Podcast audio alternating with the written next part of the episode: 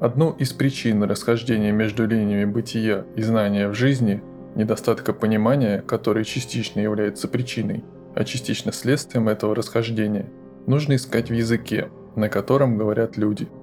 Этот язык полон ложных понятий, неправильных подразделений и ассоциаций.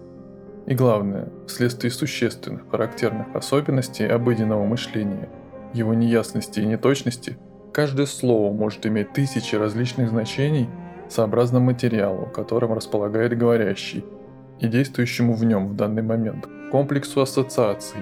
Люди не уясняют себе, до какой степени субъективен их язык, насколько разные вещи выражают каждый из них одними и теми же словами. Они не осознают, что каждый человек говорит на собственном языке и очень плохо понимает язык другого человека или не понимает его совсем. При этом люди даже не представляют себе, что все они говорят на языках, непонятных друг другу. Они твердо убеждены в том, что говорят на одном и том же языке и понимают один другого – на самом же деле эта уверенность не имеет под собой никаких оснований. Язык, на котором они говорят, приспособен лишь для практической жизни. Люди могут сообщать на нем информацию практического характера. Но едва они переходят в чуть более сложную область, как они тотчас же теряются и перестают понимать друг друга, хотя и не сознают этого. Люди воображают, что они часто, если не всегда, понимают своих ближних – по крайней мере, способны при желании их понять. Воображают, что понимают авторов прочитанных ими книг, что другие люди понимают их. Такова одна из тех иллюзий, которые люди создают для себя и среди которых живут. На самом же деле, никто из них не понимает другого человека. Двое людей с глубокой убежденностью говорят одно и то же, но называют это по-разному.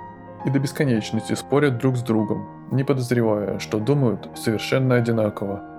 Или наоборот, они говорят одни и те же слова и воображают, что согласны друг с другом, что достигли взаимопонимания, а в действительности они говорят совершенно разные вещи, ни в малейшей степени не понимая друг друга.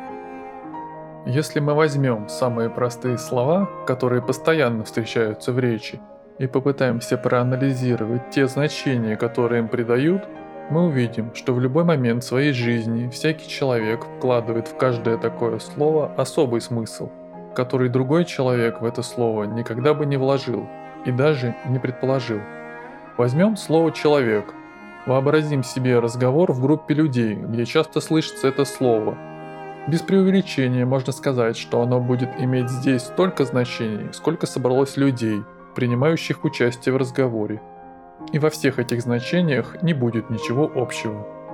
Говоря слово «человек», каждый невольно связывает с этим словом ту точку зрения, с которой он вообще привык рассматривать человека, или с которой он по той или иной причине рассматривает его в настоящий момент.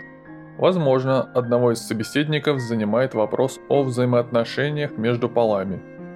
В таком случае слово «человек» не будет иметь для него общего смысла – Услышав его, он прежде всего задаст себе вопрос, что за человек, мужчина или женщина. Другой собеседник может оказаться религиозным человеком, и его первым вопросом будет христианин или не христианин.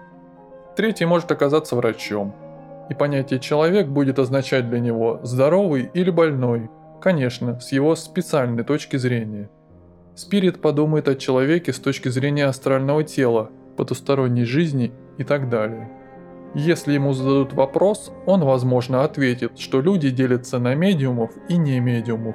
Натуралист, говоря о человеке, перенесет центр тяжести своих мыслей на идею зоологического типа. То есть, говоря о человеке, будет думать о строении его зубов, пальцев, о лицевом угле, о расстоянии между пальцами. Юрист, говоря о человеке, увидит в нем статистическую единицу – или юридического субъекта, или потенциального преступника, или возможного клиента.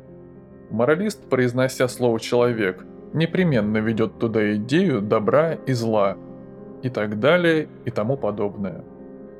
Люди не обращают внимания на все эти противоречия, не замечают того, что они не понимают друг друга и говорят о разных вещах. Понятно, что для надлежащего изучения и точного обмена мыслями необходим точный язык, который дал бы возможность установить, что в действительности означает слово «человек». Такой язык включал бы в себя указания на ту точку зрения, с которой рассматривается данное понятие, определял бы центр тяжести этого понятия. Идея совершенно ясна, и каждая научная дисциплина пытается выработать и установить для себя точный язык. А универсального языка нет, Люди непрестанно смешивают языки различных наук и не могут установить их точные соответствия. Даже в каждой отрасли науки постоянно возникает новая терминология, новая номенклатура. И чем дальше, тем дело обстоит хуже. Растет непонимание, оно возрастает вместо того, чтобы уменьшаться. Есть все основания думать, что оно будет продолжать возрастать, а люди все меньше понимать друг друга. Для точного понимания необходим точный язык, и изучение систем древнего знания начинается с изучения языка, который позволяет точно установить, что именно говорится, с какой точки зрения и в какой связи. Этот новый язык едва ли содержит какие-либо новые термины или новую номенклатуру, но он утверждает конструкцию речи на новом принципе, а именно на принципе относительности – Иными словами, он вводит относительность во все понятия и таким образом делает возможным точно установить угол мышления. В обычном языке выражение относительности как раз отсутствует. Когда человек овладеет этим языком, тогда, используя его, он сможет передать и сообщить массу таких знаний, такой информации, которую на обычном языке передать невозможно, даже если пользоваться разными научными и философскими терминами. Фундаментальное свойство нового языка и его особенность заключается в том, что все его идеи сосредоточены вокруг одной идеи. То есть они берутся в своих взаимоотношениях с точки зрения одной идеи. Эта идея – идея эволюции. Конечно, не эволюции в смысле механического развития, потому что такой эволюции не существует, но в смысле сознательной, намеренной эволюции, которая одна только и является возможной. Все в мире от солнечных систем до человека и от человека до атома движется вверх или вниз, эволюционирует или дегенерирует, развивается или распадается, но ничто не эволюционирует механически. Механически протекают лишь дегенерация и разрушение. То, что не в состоянии эволюционировать сознательно, вырождается. Внешняя помощь со стороны возможна только до тех пор, пока она ценится и принимается – даже если сначала она только ощущается. Язык, в котором возможно понимание, строится на указании отношения рассматриваемого субъекта к возможной для него эволюции, на указании его места на эволюционной лестнице. Для этого многие из наших обычных идей разделяются в соответствии со ступенями этой эволюции. Обратимся еще раз к идее человека – в языке, о котором я говорю, вместо слова «человек» употребляется семь слов, а именно человек номер один, человек номер два, человек номер три, человек номер четыре, человек номер пять, человек номер шесть и человек номер семь. С этими семью понятиями люди, говоря о человеке, уже смогут понимать друг друга – Человек номер семь – это такой человек, который достиг полного развития, возможного для человека, который обладает всем, чем может обладать человек, то есть волей, сознанием, постоянным и неизменным «я», индивидуальностью, бессмертием, а также многими иными свойствами, которые мы в своей слепоте и в своем невежестве приписываем себе.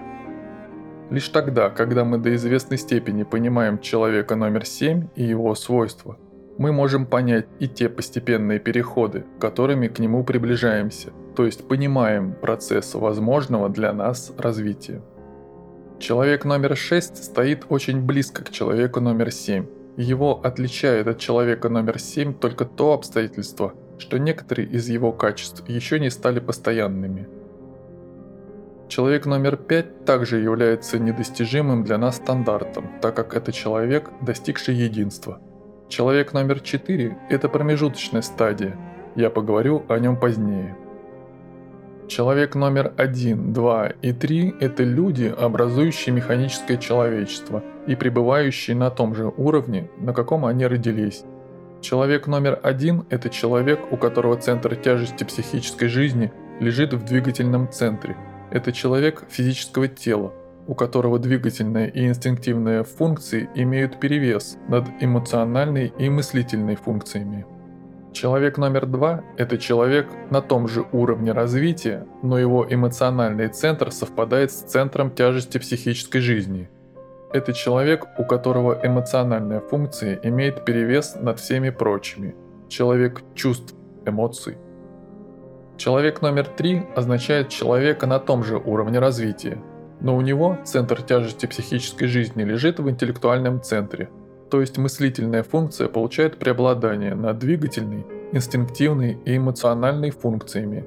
Это человек рассудка – который ко всему подходит с точки зрения теорий и умственных соображений.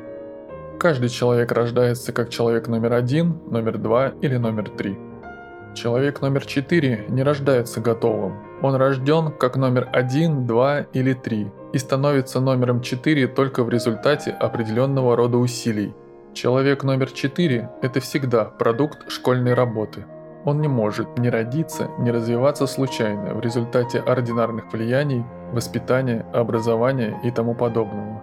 Человек номер 4 уже стоит на уровне отличным от уровня номер 1, 2 и 3. Имеет постоянный центр тяжести, состоящий из его идей, его оценки работы, его отношения к школе. Вдобавок, его психические центры уже начали приходить в равновесие – в нем один из центров не может иметь такого преобладания над другими, как это бывает у людей первых трех категорий.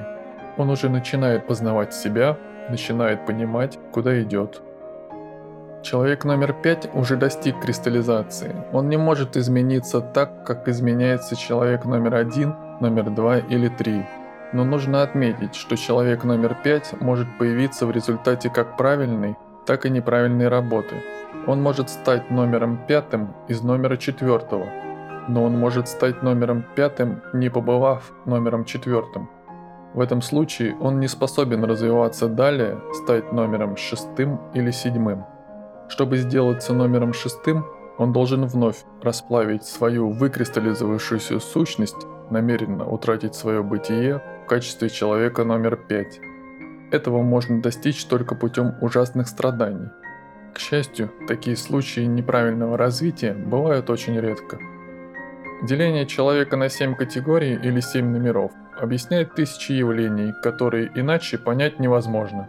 Это деление дает верное понятие об относительности в приложении к человеку. Вещи могут быть одними или другими в зависимости от рода того человека, с точки зрения которого они воспринимаются, или по отношению к которому они берутся. В соответствии с этим все внутренние и внешние проявления человека, все, что принадлежит человеку, все, что им создано, также делится на семь категорий.